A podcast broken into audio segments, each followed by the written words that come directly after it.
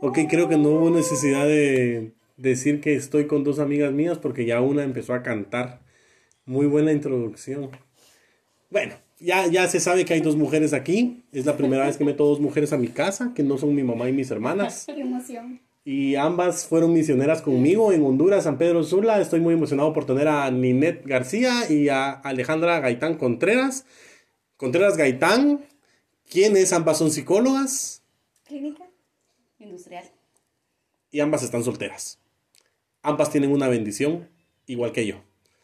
Bienvenidas al podcast, muchachos. ¿Cómo están? ¡Qué risa! Estamos bien aquí, contentos de estar con, contigo. Con ustedes. ¿Por qué decir ustedes los dos? Ajá, Ambos sí. dos. Ambos dos. Ustedes no lo están viendo, pero Alejandra tiene algo en la mano que, con lo que puede jugar ella. Es un títere. Así jugaba ella con el corazón de todos los hombres antes de casarse. Más en la misión. Ah, También en la misión. Qué bueno que tocaste el tema, amiga. Qué bueno que tocaste el tema. Ambas fueron misioneras en San Pedro Sula. La mejor Así misión es. del mundo. Sí, lo sabemos todos. ¿Qué misión? ¿Qué año? Honduras, San Pedro Sula, ¿qué año? 2006, 2007. ¿Y vos? 2006, 2007. No, tú eras 2007, 2008. 2007, 2008. ¿Y fueron compañeras? Eh, No. no. no, fuimos compañeras, pero estuvimos juntas. Ok, yo fui líder de distrito en la misión, para los que no saben, los que están escuchando el podcast y no saben nada de la misión, hay como jerarquías y yo era el líder de distrito de Contreras. Cuando Contreras empezó su misión, Sí, yo era Grini, nuevita. era Grini, es nuevita.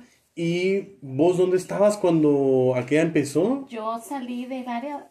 Ella llegó Ah, a ok, mi sí, área. es cierto. Pero no cuando vos saliste. Bien, No. bien. Vos saliste y llegaste vos. No, eso es mentira. Ah, no, es cierto. Estuvo una gringa. Es, es cierto. Giometa, ajá. Que fue, la, que, fue, que fue la madrastra de La tu hija. de. Ok, estamos en el, en el capítulo anterior estábamos hablando un poquito acerca De la, de la jerga misionera, que es el primer compañero es tu mamá o papá y el segundo compañero es tu madrastra o padrastro. Y entonces ellas están hablando de esto ahorita, que estaba Ninette García en un área que se llama El Mochito, El el Mochito. Santa. Bárbara. Y el Mochito es como uno de los pocos lugares en Honduras donde hace frío. Maravilloso. Sí. El mejor. El mejor lugar de, de Honduras. La mejor. Va. Y entonces Ninette sale de la- del área y en este caso, en un tiempo no sé cuánto, en después, meses. tres meses después llega Alejandra. Ajá, pero Alejandra es mi nieta en la misión. Es porque es hija de una De hija. De, Ninette. Tu única hija. No, Tu primera hija. mi primera hija. Mucha qué difícil está haciendo grabar este podcast con dos mujeres que hablan un montón. Vaya, no vamos a hablar. Solo estamos. Recordando, El- ayudándote. vamos a contextualizar un poquito a la, a la gente de, de- que está oyendo. El Mochito Santa Bárbara es un área relativamente segura. No hay como tantos mareros para hacer Honduras. O sea, no hay tantos mareros. Ahí es un Es pueblo. muy. Es un pueblo. Es Es un un pueblo. Y está como. Y está la mina. Hay una mina. Pero está como a una hora A Más. tres horas. de San Pedro Sula. Que es como la ciudad más industrializada cercana al lugar. Exacto. Ok, ese era un lugar seguro. Sí. Ah, ¿A dónde sí. fueron después? Yo al salir de Mochito fui a Puerto Cortés. Ok, tiempo, tiempo, tiempo. Porque vos venías de otro lugar antes de llegar a Mochito No, o ahí yo empezaste. Nací, nací en Mochito. Ok, terminología misionera. El lugar donde empezaste tu misión es donde naciste en la misión. Y vos ahí empezaste también, Alejandra. Yo también nací. Ok. Yo sí venía, o sea, yo estaba como líder de distrito de Ale, pero yo venía de la Ceiba. Por eso Y- nadie te conocía. Ajá, porque estaba es que hasta la Ceiba allá. es como que otra misión. La Ceiba está como a cinco horas de San Pedro O Sula sea, hacia el oeste. mandan a los peores misioneros. Hacia el oeste, hacia el este. La Ceiba es castigo para los peores misiones. Nah, es muy linda la Ceiba, la verdad no quería Sí, salir de ahí. La ciudad del pecado. Y después ahí llegamos y coincidimos con Ale. Todo el mundo fue Sí. al carnaval. Exactamente. Ajá. Yo y fui. fuiste mi segundo líder de distrito porque el primero fue Rivas. Rivas. Y tu líder de distrito fue Rivas. No. No fue Rivas no, tu líder no de fue- distrito. No. Fue Fue. Ah, Ah, no, perdón, eso es No. de amores, ¿va? Es o- otra parte, otra parte. Tiempo, tiempo, tiempo, tiempo, tiempo. no, no, no. Esperemos, esperemos, estamos, estamos hablando muy fuera del contexto. Eh, Pero esperemos que Rivas esté escuchando este podcast cuando se publique y le mandamos un gran saludo hasta El Salvador. Él fue uno de mis mejores compas, que no fue mi compa, porque yo a él lo conocí en mi segunda área, en Igual mi primer nosotros. área. Yo a Rivas lo conocí en mi primer área, que es la Smith. Que por cierto, la Smith no vayan a pensar que es como mormona. Es lo único que no hay ahí son mormones, a pesar de que el nombre está Smith. Pero así fue con, con Rivas. Ok, chicas, pregunta, pregunta seria. ¿Cuál fue el área más peligrosa? Eh, hablando acerca de mareros, asaltos, ventas de drogas, que tuvieron cada una, porque entiendo que cada una por separado. Cofradía. No, Bueno, para mí no. para mí cofradía. Yo Cofradía. solo tuve tres áreas. Ok, yo estuve en San Jorge, que es como el área que está a la parte de cofradía. Sí. Y, y vos, ¿cuál fue tu área más peligrosa? Este.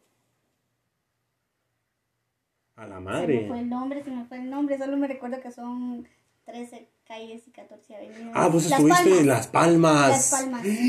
Vos en Las Palmas a mí me sacaron una pistola, Las Palmas- mano. en Las Palmas es el lugar más Es peligroso. cierto, ese termina, ese termina con Barrio Medina, con cabañitas. Sí. Ok, les estoy, para los que no están en Honduras, hablar de esto es como decir la limonada, el limón, el paraíso, solo que así en el centro de San Pedro, Sí. en el mero centro de San Pedro, eso es un huevo. Tiempo, tiempo, creo que estoy en un lugar peor, en Jerusalén, la Lima, donde vinieron Jerusalén, la Lima, pero como habían narcos era, no era tan peligroso, siento yo, porque el centro... Cuidaban el área. Ajá. Nos cuidaban a las misioneras, los narcos. Madre, pero estar ahí, en el centro de San Pedro Sula, mano, ahí hay drogas, hay asaltos, narcomenudeo, Fíjate que- prostitución. Exacto, y había muchos mari homosexuales. Ah, ok, homosexuales. Muchos. Es cierto, hay un montón. Un montón de homosexuales y mucha prostitución. En, en esas tres calles Son, y ocho avenidas. en realidad son tres calles, ocho avenidas, pero en realidad hay como pasajitos en medio. Sí. Hay un montón. Y cuando Pero yo, realmente es súper pequeño. O sea, esa área vos la recorres. en un mediodía. Un día, sí, o dos días. Es cierto, yo, es que yo estuve en Montefresco. Un sufrimiento total. Yo, Mon- o sea, y Montefresco está cerca de, de Las Palmas, o como a También unas calles de distancia. A la madre. Era como, como que Las Palmas está en medio de todo. Es cierto. todo Te, te, te rodeaba. Es como un sistema solar, pero de delincuencias. Al, Ajá, ajá, sí, exacto. Entonces, a- al cielo solo estuve ahí un cambio y medio.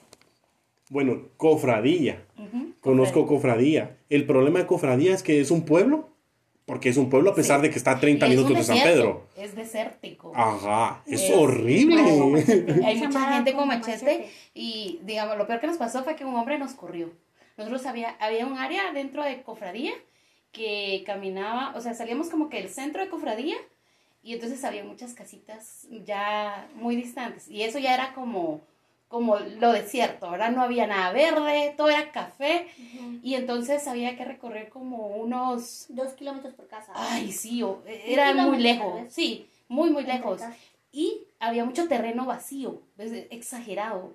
Entonces, nosotros íbamos caminando y después de las 6 de la tarde no podíamos estar ahí, porque no había luz eh, en las calles, en, incluso casas sin luz. Sí, no hay sistema eléctrico. Entonces, cuando recuerdo esa vez veníamos de regreso con Fiat y entonces un hombre nos corrió y empezó a llover y yo con lentes y me los tuve que quitar y fue... Pero, pero fuimos muy bien cuidadas porque cuando volteamos a ver el hombre no estaba, no sé por qué, pero sí orábamos y pues éramos obedientes con Fiat realmente En- y eso nos ayudó mucho. En ese entonces éramos obedientes todos. Ahora es otra época. A la gran. 12 años después, ¿no? 12 años. después. Ok, cuando yo salía de la misión, San Pedro Sula era, si no estoy mal, la primera o segunda ciudad más peligrosa fuera de los países en guerra. Que es, Sí, y cuando fuimos, no sé si te acuerdas que acababa de ser un año atrás, tal vez. ajá, Lo de la, matanza la de matanza Chamelecón. Exacto. Para los que no saben esto y están escuchando el podcast, estaba haciendo un, pres- estaban un presidenciable de Honduras que se llama Pepe Lobo, creo yo, no me acuerdo. No me recuerdo. Y Sí, el, man, el man había ofrecido puño duro contra los mareros. Y los mareros se subieron a un bus Y mataron a todos y lo el quemaron. bus. Y dijeron que si él quedaba de presidente iban a hacer lo mismo con todos los buses. Y entonces estaba súper... Y eso fue ahí cerca de Cofradía. Sí, sí, sí. Como a 15 minutos de Cofradía sucedió eso. Vaya, Y eso estaba cuando yo estaba, cuando yo llegué a la misión, acababa de pasar eso. Ok, ahora para contextualizar mi pregunta. ¿Qué es ser una misionera mujer en el país o la ciudad más peligrosa del mundo en esa época? ¿Cómo te sentiste o cómo se sintieron cada una cuando en su carpeta dijo van para Honduras, San Pedro Sula, la ciudad más peligrosa del mundo? Yo la verdad, yo me sentí muy emocionada porque yo no había investigado. Yo cuando recibí la carpeta empecé a investigar un poco del país. Entonces, ya, ya qué. Ya comí caca, dijiste. Tráigame un tonel para comer caca, dijiste. o sea, ya no podía hacer nada. Pero, pero iba como muy emocionada. ¿Volvería a ir a la misión? No. ¿Qué? No, no vuelvo a ir a la misión. Ay, Dios. La verdad. Pero sí fui muy emocionada durante ese tiempo. Vos. Ahora vamos a responder las, vamos a responder las dos preguntas. ¿Cómo te sentiste y volverías a ir a la misión? Pero en su, en su orden. Ok, este. No investigué nada de San Pedro, la verdad. No tenía ni la menor idea a mi jocotes iba. A excepción de un vecino que venía de Comaya, no, de Comayabuela, sí. Entonces solo medio me dijo algunas palabras como de caliche y que hacía mucho, mucho calor. Esa era la única información que tenía San Pedro. Pero yo creo que cuando uno de mujer, que no es obligatorio servir una misión, y tú decides ir a la misión, entonces es, es más como ese deseo de servir, eh, sincero, honesto, ¿va? que te nace de tu corazón y- Claro. y no importa a dónde sea, pienso yo. Entonces yo creo que el lugar para mí era como tal vez lo. Irrelevante. Ajá. Ahora contésteme la segunda pregunta. ¿Volverías a ir a una misión? Eh, creo que ya no tengo la energía. Ok, sí. Yo sí, yo sí volvería a ir a la Pero misión. sí, Pero ya no aguantaría lo mismo. Eso, Ajá. es es cosa, que o sea, la eso yo energía. no. Hay algunas cosas que, que como sos, vos, o sea, tenés 19, 20, 21 Sí. años, o sea, estás en la flor de la juventud. Aguantas con todo. Energía total. Entonces, Aguantas con la lluvia. Con No, no importa. Aguantas con O sea, todo. caminas 15 horas diarias, pues. O sea, y, Sí. y- y- y- Maltratadas, cerradas de puerta, Mano. corridas de perros. lo que sí yo dije cuando regresé de la misión fue, bueno, yo caminé lo que tenía que haber caminado en toda mi vida y yo no vuelvo a hacer ejercicio más en mi vida. Y heme aquí, ¿verdad? 50 libras más después. No tantas, no tantas. Vamos a, voy a decir algo cuando vos dijiste, sabía que era un lugar donde hacía mucho, mucho, mucho calor. Yo solo les voy a decir No a ustedes, tanto. Le pondría unos Ajá. tres muchos más. O sea, mucho, mucho, mucho, mucho, mucho, mucho, Sí, mucho pero- calor. Yo recuerdo que yo estaba en Potrerillos, Oh, mi última Semana Santa. ay. Eran como 47 grados centígrados a la sombra. Era un calor de la gran guayaba. Yo recuerdo que las cejas se me llenaban de tierra en potreríos. Potreríos. Potreríos literal, o sea, si ustedes... Es polvo. Imagínense el nombre, un, yo me imaginaba que eran como potreros pero chiquitos. Y es literal. Así. En el mercado del pueblo, mucha, solo habían como Sí. tres lugares literal para vender. Y yo me recordaba de los mercados de Guatemala, decía, ya no cabe ni la mala, la mala vende en las cuadras de la parte, mano, y ahí tres puntos de venta nada más, así, no había más. Mano, es que no hay comida, vamos. Eso es un sufrimiento total. Ah, que aquí hay de todo. O sea, nuestro país es un país maravilloso, rico. Rico. En comida. Y en cambio allá. Pero San Pedro Sula es un país que es una ciudad que tiene de todo, lo que pasa es que Potreríos en sí no había Es nada. que son pueblitos. Era como regresar 40 años, te subías a un bus del tiempo y te bajabas en Potreríos 40 años atrás. faltaba que ahí No, rodando, sí pasaban. Cuando te bajabas del bus hasta te bajabas así como con lentes Ray-Ban. yo, les, yo les quiero contar algo. Yo no soporto el calor, no lo tolero. Toda mi vida desde pequeña yo he sido así como hasta alérgica al calor. El manto. Entonces resulta que cuando me dicen "Oh, San Pedro y empiezo a investigar y qué calor y qué horror y etcétera, entonces eh, yo empiezo a pedirle mucho a Dios que no me manden a un lugar muy caliente. Y empiezo mi misión en Mochito. Y Mochito en las noches es frío. Entonces yo siento que a mí la verdad es que sí Hasta me en- prepararon hasta para eso, hasta en eso, porque poco a poco eh, yo, yo llegué en abril a, a Mochito, entonces ya había, era verano, entonces hab- había un poco de calor y y estuve ahí seis meses, entonces habían días muy fríos, días muy cálidos, entonces yo sí me preparé muy bien porque cuando llegué a Puerto Cortés sí era como, había lluvia, pero el calor era terrible. Puerto Cortés eh, es como Puerto San José, Es una playa. que Ah, está, es peor. No, al- o sea, físicamente, geográficamente, Geográficamente. están a 60 metros de la playa. Sí. Están a la orilla, es más, yo estuve en Ceiba, dormía a la orilla de la playa. Sí, o sea, mi casa estaba así en la calle y al lado- Sales. está en la playa al otro lado, ajá. Es bien caliente. Ahora, mi pregunta es, cuando ustedes estaban antes de ir a la misión, las mujeres no son obligadas a ser misioneras. Nadie es obligado. No, no, no, los hombres es un Mandamiento. mandamiento y las mujeres es un privilegio. Privilegio no es solo si deseas. Un honor, un honor. ¿Qué las motivó a ir a la misión? Pero bueno. ¿Qué te motivó a ir a la misión? Deja de estar preguntándote qué es o qué no es. Cuando yo recibí mi bendición patriarcal, si quieres explicar qué es una bendición patriarcal, yo la recibí a los 16 años. Y en mi bendición decía claramente que el Señor deseaba o me necesitaba en la misión que yo había sido escogida para ir a encontrar Mm. a los escogidos. Ok, Entonces, Por dos. En- entonces, desde ese momento, más todas mis clases de seminario, siento ya me prepararon y yo estaba mentalizada desde mis 16 años que quería servir una misión y traté de prepararme. ok. Entonces entiendo que vos es la misma historia, Ninette. Sí, en tu pero mi, bendición. mi bendición patriarcal es muy clara. Ujú. Porque dice, en tus manos serán bendecidas muchas naciones de Centroamérica. Ah, ok. Va. Ahora para decir algo a la gente que no sabe nuestra historia es, yo nunca conocí misioneras que tuvieran tanto éxito como ustedes dos. Oh, vamos a llorar, gracias. Es que el mochito es maravilloso. Sí. Porque es más, cuando yo estaba en el mochito, ustedes me hacían la meta. Sí. Yo, yo sabía que tenía Cada meta de bautizamos. 50, mis 50 bautismos en el mes, yo sabía que ustedes iban a hacer 48. y a veces no llegábamos o que no bautizábamos los varones, a esos dos que faltaban. Pero yo- ustedes bautizaban un montón de gente y vos también escuché historias de que bautizabas un maral. Porque con vos, Ninet, nunca coincidí en un No, área. nunca. Solo nos mirábamos. A pesar de que estuvimos mucho tiempo juntos en la misión. Sí, en, en áreas. Porque vos, ¿en qué, en qué año empezaste? Eh, tú y yo regresamos juntos. Es en el mismo cierto, avión. regresamos en el mismo avión. Ay, ay. Sí, Sí. yo llegué seis meses después de que tú llegaste. Sí, es cierto, estuvimos año y medio Sí. juntos y con vos estuvimos solo como cuatro meses. Como tres no. cambios. Dos ¿Cómo? cambios. Dos cambios. Solo dos cambios y yo me fui a la casa. Ajá. Porque yo fui ¿Vos líder de instituto tuyo. Ajá. No, yo morí en Los Almendros, en Choloma, que es cerca de, cierto, cerca de. Puerto Cortés. Y yo me quedé- Es que algo interesante de, de todas las hermanas que van al mochito es que las dejan de seis meses a nueve, A nueve meses. meses.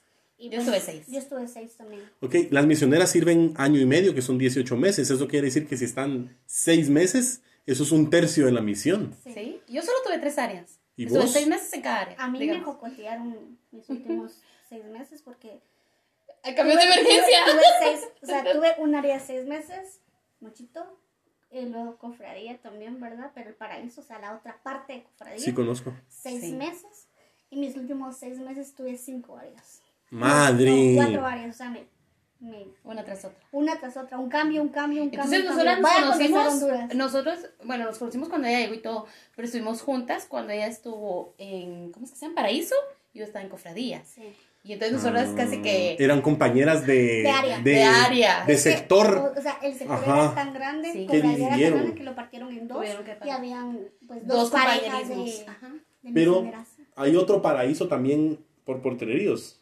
Ah, sí, Sí. pero ese es del otro lado. ¿Verdad que sí? Sí. Donde estaba la Telles. Ajá, donde estuvo Telles, estuvo, ¿cómo se llama? Am, Hermana Telles es una hermana de Costa Rica. Es que estamos aquí entre cuates mucho, entonces por eso hablamos, hablamos mucho en lenguaje Y, interno. Bueno, y el rollo de los apellidos, vamos. Que Ah, éramos Contreras, García, sí. Es que en la misión nos tratamos por los apellidos. Es como no nos decimos nuestro nombre, sino que, o sea, las personas piensan que nos llamamos Elder los misioneros, Sí. pero en realidad solo es un título. Solo es como el título del sacerdocio que tenés en ese momento. Y las hermanas, se les dice hermanas por, para guardar el respeto, porque si no todas van a decirte, vos, Ale, vení, que no sé qué, unos plátanos. Así. ay, hablando de plata. Tenemos ganas Tenemos de antojo. plátanos. Vaya, les hizo daño la comida. Sí, sí. De Yo soy alérgica a los mariscos. Y llego a, a Cofradía, mi última área, casi los últimos días conocimos una En hermana. Puerto Cortés. No, en cofradía. Tu, tu última área fue cofradía. Cofradía. Ok. Entonces, eh, encontramos una hermana muy buena y ella por agradecernos y todo, nos invita a comer. Y fuimos. Y yo, ay hermana, ¿y qué es esto? Yo siempre preguntaba, sí soy melindrosa, no voy a decir que no. Pero, pero también preguntaba porque... ¿Hasta para los hombres o solo para la comida? Para todo. Ay. Entonces, Se yo le así como que se nota, ¿no? en la risa. nah. Entonces le digo yo, hermana, ¿qué es esto? No, pruébelo, le va a gustar. Y yo, bueno, está bien.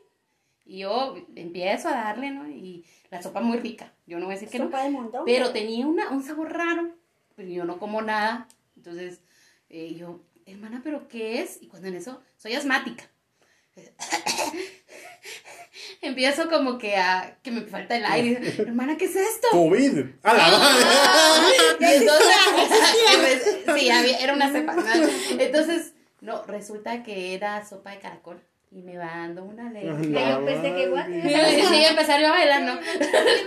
Y, y salimos corriendo con mi compañera. Había una farmacia como a unas dos, tres cuadras, pero yo ya me estaba muriendo en ese ratito y ahí me inyectaron y todo. Madre. Sí. Y mi primer día fue cuando estuvo eh, en el de Scott. Ah, yo recuerdo ese día. ¿Sí? Tiempo. Vos llegaste con Betancourt. Yes.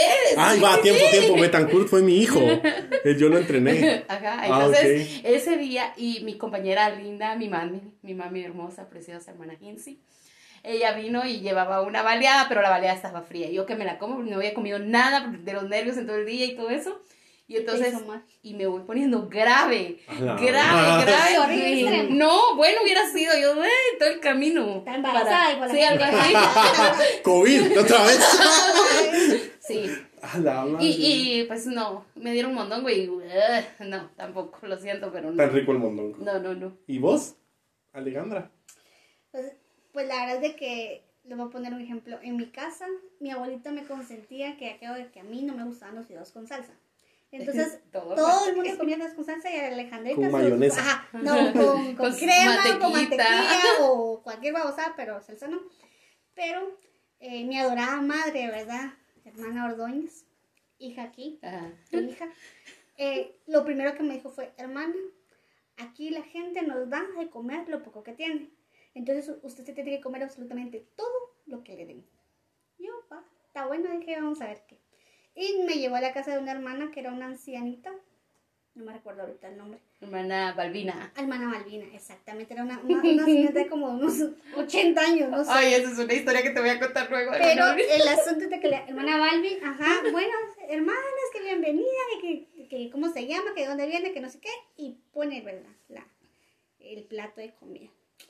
Era como la mitad del plato de fideos con salsa. A la.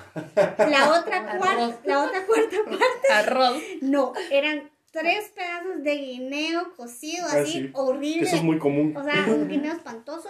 Y lo otro pedazo era como un pedazo de pierna de pollo, pero era como más pierna de paloma, ¿va? O sea, una piernita como así. Ya la había mordido un chucho y todo. Cabal. Y entonces yo solo me le quedo viendo a mi compañera y mi compañera se queda viendo. Coma, ¿va? Y yo, va. Hermana, me regala un poquito de agua. Yo de por sí no tomo agua, ¿verdad? Pero ese día me, como- me Se acabó el garrafón. garrafón porque era el Bocado de bocado, digo que solo tragado y Agua. agua. y así. Y ese fue mi, mi maravilloso primer plato de comida. Así así me pasó a mí. Yo llegué en la misión, llegué pues del, del avión, pues mi compañero y todo. Me dice, vamos a ir a comer. A mí me entrenó Elder Álvarez, para los que lo conocieron, hermano de Elder Álvarez. Y me dice, vamos a ir a comer. Vamos a ir a comer, bueno, nosotros comemos con una hermana, no voy a decir el nombre porque capaz escucha el, el podcast. y entonces, eh, paréntesis, cuando yo fui a Estados Unidos hace dos años me encontré con la hija de ella en Estados Ya entonces ya Unidos. vas a ver quién es. Ah, sí, ya, por eso te digo, no voy a decir el nombre. La cosa es de que Disimulado. llego al- a la casa y me dice, yo odio los fideos con salsa y las tortitas de carne. Así, con odio jarocho. Y nos van sirviendo tortitas de carne y fideos con salsa, mano. Yo, a la mierda. Y yo estaba como, madre, tengo, yo soy un misionero, los misioneros comemos de todo. Mano, no me lo puedo comer. Lo metí en, una- en un pañuelo que llevaba y como me dolió. O sea, la hermana se fue a la cocina, yo metí la comida en un pañuelo, me recuerdo, y lo metí en mi bolsa. Y lo tiré. ¿Y Álvarez? Me, to- ah, me dijo, escóndalo porque él tampoco se lo comió. ¡A la Es que estaba, Horrible. es que sí estaba un poquito feo. La hermana, faltaba sazón. la hermana cocinaba con todo su amor, pero le hacía falta sí. ese, ese Sazón. sentimiento de, ese ajá, esas maler. No, no es por nada, no es por nada, pero lamentablemente allá se da mucho eso. Pero yo, en contraparte, amo la comida de Honduras. Eso fue una experiencia muy aislada porque en realidad nunca sufrí por ningún alimento de allá y nunca me enfermé. Es más, yo tenía una hermana cuando yo estuve en Corocol, el Progreso.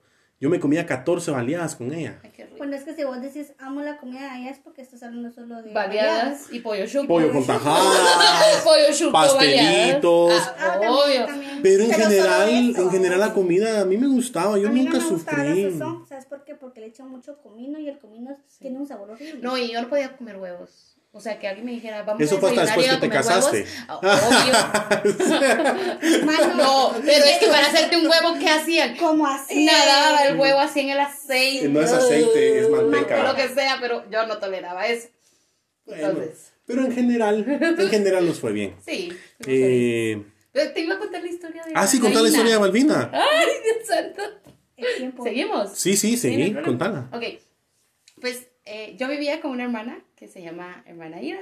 Ella es muy buena. Es la hermana con la que vivían ustedes allá Sí, en Mochito. es Ok, ella. ok. Ella, Ella- ella ella- cuidó a todas las Ella misioneras. por mucho tiempo tuvo ahí misioneras. Sí, y nos amaba como que fuéramos sus hijas. ¿no?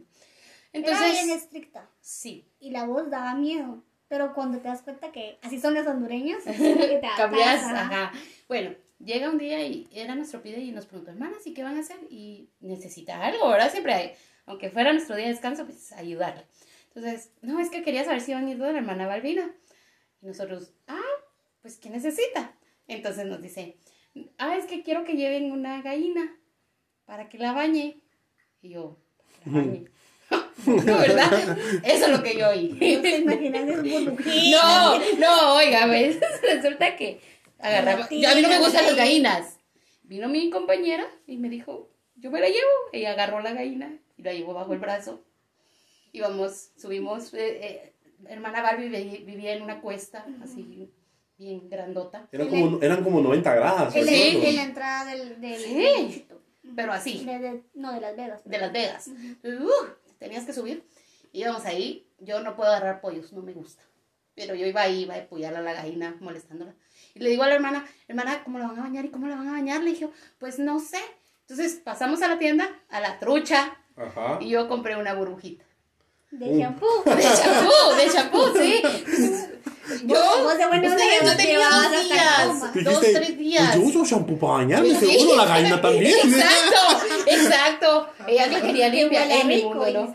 Entonces, pero ustedes, yo de verdad tenía muy poco tiempo, si mucho, dos, tres días de haber llegado a Honduras. No sabías todo el No, no sabía. Entonces viene y, y llegamos donde hermana Barbie y, buenas hermana, ¿cómo está? Y todo. Hermana dice, hermana Aida, que le pueda hacer favor de bañarle a la gallina. ¿Qué? Es decir, que si le bañe a la gallina, yo le traje una burbujita. Que la bañe. Sí, por favor. Ah, vaya, está bien. Hermana la, la amarró, le amarró las patitas, le echó agua, agarró la burbuja que yo le llevé y literalmente La- la, restregó. Le, la limpió bien, sus patitas bien limpias. Y la gallina se hacía todo un queso, ¿no? Esperamos, se secó y todo, y vamos de regreso con la gallina. Y entonces eh, llegamos y, hermana, aquí está la gallina. Limpia. Y así como, ¿Qué pasó? ¿Qué pasó? Usted nos pidió favor que la bañaran, que la aliñaran. Es un término para prepararla, para matarla. Y, Ah. entonces, y yo escuché que la bañaran. Y entonces ya no se la puedo comer porque sabía jabón, ¿verdad? Obviamente. A Y- la madre. ¿vos- ¿Y tuviste que volver a ir o no? no, la dejamos a- como una semana más. Tuvo que esperar a que se La volviera. Madre. Sí. Le hiciste más larga su muerte. No fregué. Pero se murió limpia. Pero murió feliz. En ese sentido, sí. Murió como cuando uno se acaba de bautizar, ¿no? Se la Pecado Exacto, ¿no? Sí, y así nos pasó y ay, tanta experiencia. Me pasó algo en el bus. Estaban arreglando la calle del Mochito principal donde estaba la, la iglesia católica y nos subimos a un bus con mi hermana Hinsi. Pero nosotros íbamos hablando de la nada y de repente somos chutes, ¿no? Como había dos personas hablando enfrente de nosotros en el sillón. Y, ay, sí, que viera, que viera, que llegaron los bomberos. Y yo, oiga, hermana, así como, Bien guatemalteca. sí, bien chapina, obvio. Entonces yo, ¿Cómo así usted? algo así. Entonces la señora empezó a contar de que, ay, es que viera que mi esposo, y entonces se revolvió yo.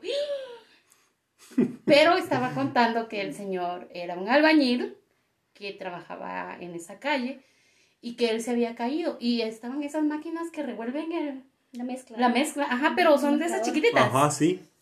Entonces mi mente fue como que el hombre se había caído Adentro del hoyo. adentro del ajá, y entonces y viera que se revolvía y se revolvió y yo ¡oh! sí y, y llegaron los del bañil. pero es que como dijo y llegaron los bomberos no entonces el revolverse es enojarse ¿no? Ah, es cierto, sí. sí, es cierto. Ajá. ¿Te imaginas cierto. que fue como Vos alucinaste. se imaginan mi, mi mente estaba en otro lado y lo- la verdad era que el hombre se había peleado con otro hombre se, revolvió ahí yo hasta imaginé que los bomberos lo habían tenido que sacar hasta que Es cierto, yo recuerdo cuando estaba en la misión los primeros días, eh, los hondureños van a entender muy bien este contexto, pero cuando alguien se lastima dice se chimó. Yo recuerdo que me lastimaban los zapatos y alguien me dijo, ¿qué? Lo están chimando los zapatos. Y yo dije, ay, ojalá. Que sea eso. ¿En dónde es que venden esos zapatos? Ay, mucha, bueno, ahí ya me reí un poquito. Vamos a ir terminando, vamos a ir cerrando.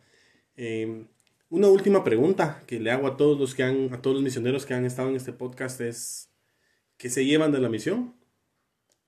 ¿Y qué podrían decirle a, a alguien que está a punto de servir la misión o que no ha tomado la decisión de servir? Dos preguntas. ¿Qué se llevan de los año y medio que estuvieron? ¿Y qué consejo le darían a, a alguien que aún no sabe si ir o que está a punto de ir? Ninette. Pues al día de hoy creo que me llevo la experiencia de tratar con gente. Eh, es algo que te enriquece para toda la vida. Porque si hiciste bien lo que tenías que hacer en la misión, en el día a día de tu vida normal, digamos, regresando a, a la normalidad, En tu realidad. ajá, eh, lo haces bien. Porque tratas con gente y aprendes a amar a las personas a pesar de lo que pueda haber. Claro. Aprendes a ver más allá, eso. Eso me dejaba a mí la misión. Ver más allá. ¿Y qué consejo? Miren, muchachos, si se van a ir a la misión, disfrútenla. O sea, sí es año y medio, sí son dos años, y no van a regresar nunca en la vida. Y uno tal vez va a decir toda la vida, ay, mi, mi experiencia en la misión, ay, cuando era misionero. Pero vívanlo y disfrútenlo de la mejor manera. Aunque hay días grises, aunque hay días azules, lo mejor es... Hay días más grises, ¿no? Ah, claro, pero, pero es que es lo que te prepara. Claro. Entonces es de disfrutar. Al final mí, regresas el cassette y todos esos días grises parecen chistosos, Sí. parecen alegres y no, Sí, no hubo las- tanto dolor al final de cuentas. Las caminadas valen la pena. Y más cuando pasan los años y alguien te llama y te dice, mi hijo va a la misión, gracias a que usted me enseñó. A mí me pasó eso. O, mire, te espero en el Sí, templo de Guatemala. Sí. Voy para allá, me voy a sellar como familia. Entonces uno, a la madre, eso, eso, tener la oportunidad o que el padre tenga la oportunidad de que alguien más comparte eso contigo, eso no tiene precio. Ok. ¿Y vos? Me podía ver. Que le repita la pregunta porque se me ¿Qué perdió. ¿Con qué se quedan ustedes? Eh, no, yo creo que. Que cuando uno va a la misión por la edad que tiene, y eso es muy, muy personal, uno es egoísta. O sea, a la edad de 18 a 24 años, somos muy individualistas, muy egoístas, muy. Yo-yo. Ajá, muy yo-yo. Y en la misión aprendes a olvidarte de vos, de tus necesidades, y te enfocas tanto en dar, en ayudar, en servir, en, en que el dolor de la otra persona se convierta en tu dolor y en que tú amas tanto a la persona que te esforzas y te esforzas para que la persona quiera reconocer el valor que tiene como hijo de Dios. Eso, eso es lo que yo me llevo. El, el, el entender que no debo enfocarme tanto en mí. Y mientras más me enfoque en el exterior y pueda ayudar, eh, yo, me, yo crezco como persona. Ok. Eso. ¿Y consejo? Em, eso fue algo que aprendí estando en, en cofradía. Y este que el obedecer sin amor no sirve de nada. Entonces, yo no digo que vayan y planchen y hagan un montón de cosas incorrectas porque al final eso no, no, no tiene sentido ir la misión para ir a pecar, va, o para ir a hacer estupideces. Pero lo más importante es hacer las cosas de corazón, no seguir plenamente las reglas, sino servir y, y dar las cosas de corazón, hacer las cosas con amor. Ese sería mi, mi consejo. Yo creo que Cofradía, eh, perdón, el mochito a mí me marcó. Porque Por nosotros, obviamente. yo era líder de distrito de ahí y me tocaba hacer las entrevistas bautismales para la gente que se bautizaba ahí. Uy, pero ahí. Pero iba el bus y ya nos regresaba hasta el siguiente día. Entonces nosotros dormíamos en la En la iglesia, iglesia. en la capilla. Dormíamos en aire acondicionado, porque dormíamos en la, en la secretaría con colchones de la guardería Ajá. y con tele y DVD. Era súper Ah, Y chileno. aparte que las, de las hermanitas de la caridad te dábamos comida, Cena. te dábamos Daban cena. cena. Y era chileno porque ibas a turistear, porque ibas a ver las áreas de las hermanas, los, los investigadores de las hermanas. Eh, creo que voy a tener que hacer algún episodio especial en donde hable acerca de, los, de la terminología como eh, bendiciones patriarcales, investigadores, todos esos, esos Plancheros. nombres, plancheros que hablamos aquí ahorita. Pero Y lo más importante que no hablamos de los gippers y con eso querías empezar esta. Snakes. Las snakes. Ok, eh, pero pues voy a hacer un episodio especial solo para hablar de eso. En mi humilde opinión, creo que la misión cambia vidas y creo que las mujeres pueden, deben y deberían de probar o de tomar esa experiencia. Eh, mucho gusto, chicas, de verdad un gusto tenerlas aquí. Gracias. Y mucha buena onda por escucharnos. Los esperamos en el próximo episodio.